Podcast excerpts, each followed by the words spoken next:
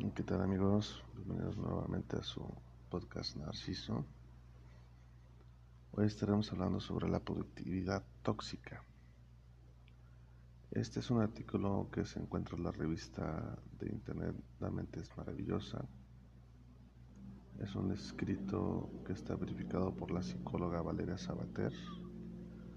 El artículo es nombrado La sensación de no estar haciendo lo suficiente. Comenzamos. Esta sensación de no estar haciendo lo suficiente, a pesar de nuestros esfuerzos, se llama síndrome de productividad tóxica. Define un tipo de emoción invalidante mediada por nuestra autoexigencia desadaptativa. Muchas veces sientes a menudo la sensación de no estar haciendo lo suficiente es como vivir con una lista de cosas por hacer integrada a la mente. Además, a ese listado se le añade una voz interna que, como Torquemada en la Edad Media, nos tortura con el clásico diálogo de los debería, debería estar haciendo esto y lo otro, debería haber terminado aquello y haber empezado lo demás allá. Bien es cierto que vivimos en una sociedad muy competitiva, en la que nos inculcan pronto que las personas productivas nunca se detienen y que descansar o simplemente no hacer nada son sinónimos de vagancia y pérdida de tiempo.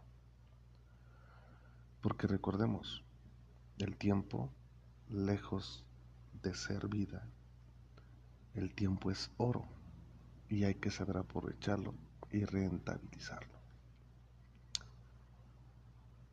Esto provoca que nos convirtamos en personas atrapadas por el estrés crónico y la insatisfacción permanente. No importa cuánto hagas, cuánto produzcas o cuántas horas le eches a los días. Nunca será suficiente para ese inquisidor interno que te juzga cada instante y que no te deja pasar ni un segundo de descanso. La productividad tóxica es un nuevo término para describir en realidad cada vez más común la necesidad de ser productivo en todo momento.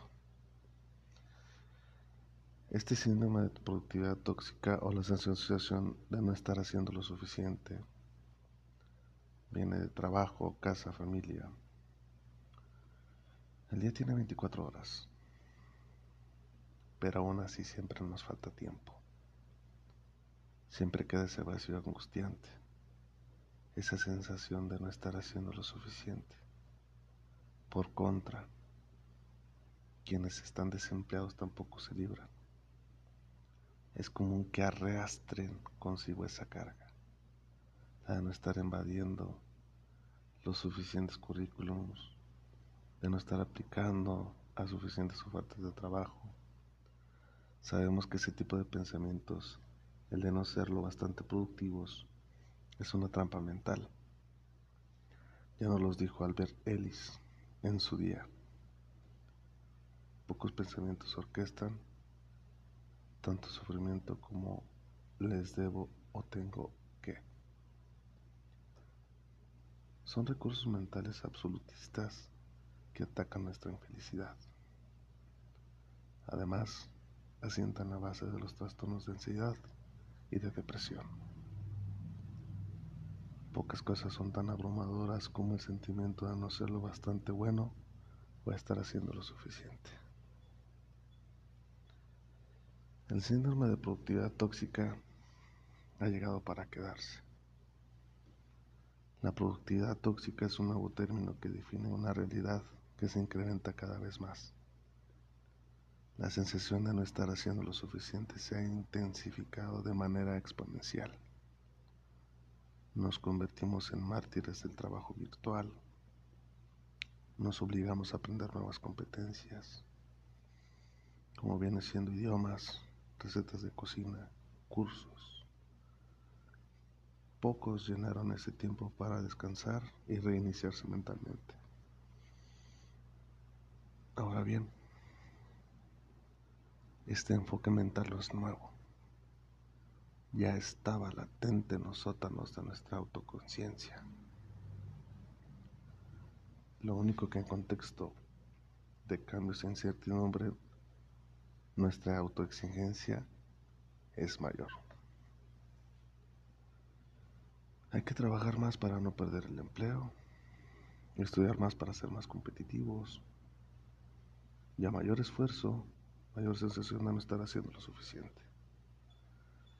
Vivimos en una cultura en la que nuestra autoestima se basa solo en lo que hacemos. Cuanto más te esfuerces, más vales. Si no estás haciendo algo para superarte a ti mismo cada día, no vales como persona. ¿Por qué tenemos la constante sensación de no estar haciendo lo suficiente?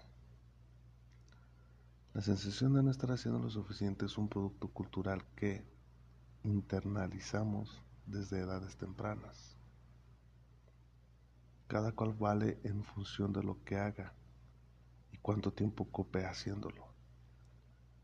Seguimos asumiendo que es más productivo quien más horas invierte. También que es más brillante y capacitado quien más títulos acumule.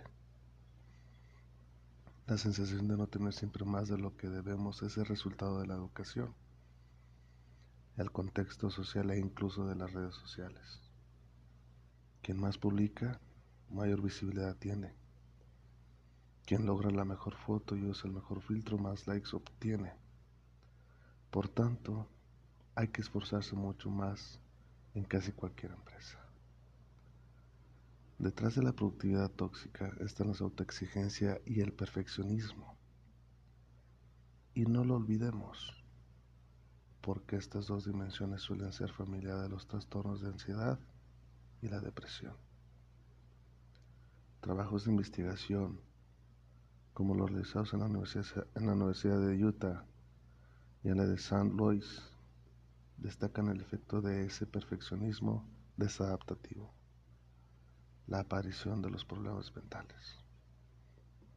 La sensación de no estar haciendo lo suficiente no es más que una distorsión cognitiva que deriva tarde o temprano en el sufrimiento aparecen las emociones de valencia, negatividad, la comparación social, la reducción de la autoestima y a menudo hasta la depresión.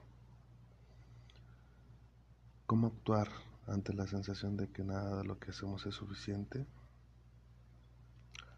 Hay que permitirnos no hacer nada durante algunas horas, ya es hacer mucho cuidar de nuestra salud física y psicológica.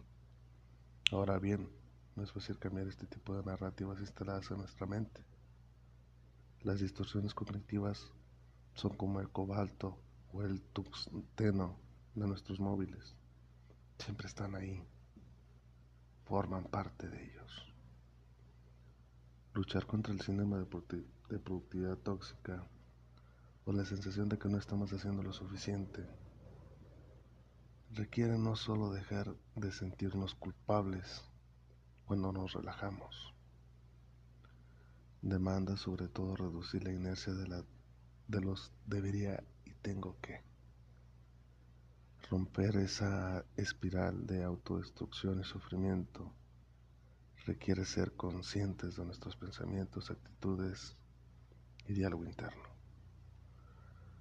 Planificar tiempos de descanso, ponernos objetivos menos exigentes y permitirnos ser y estar en lugar de presionarnos a alcanzar lo inalcanzable es sin duda un buen inicio.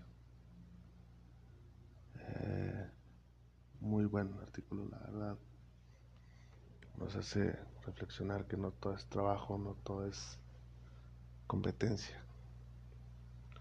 Espero que les haya gustado y les haya servido. Eh, espero que me sigan escuchando y gracias.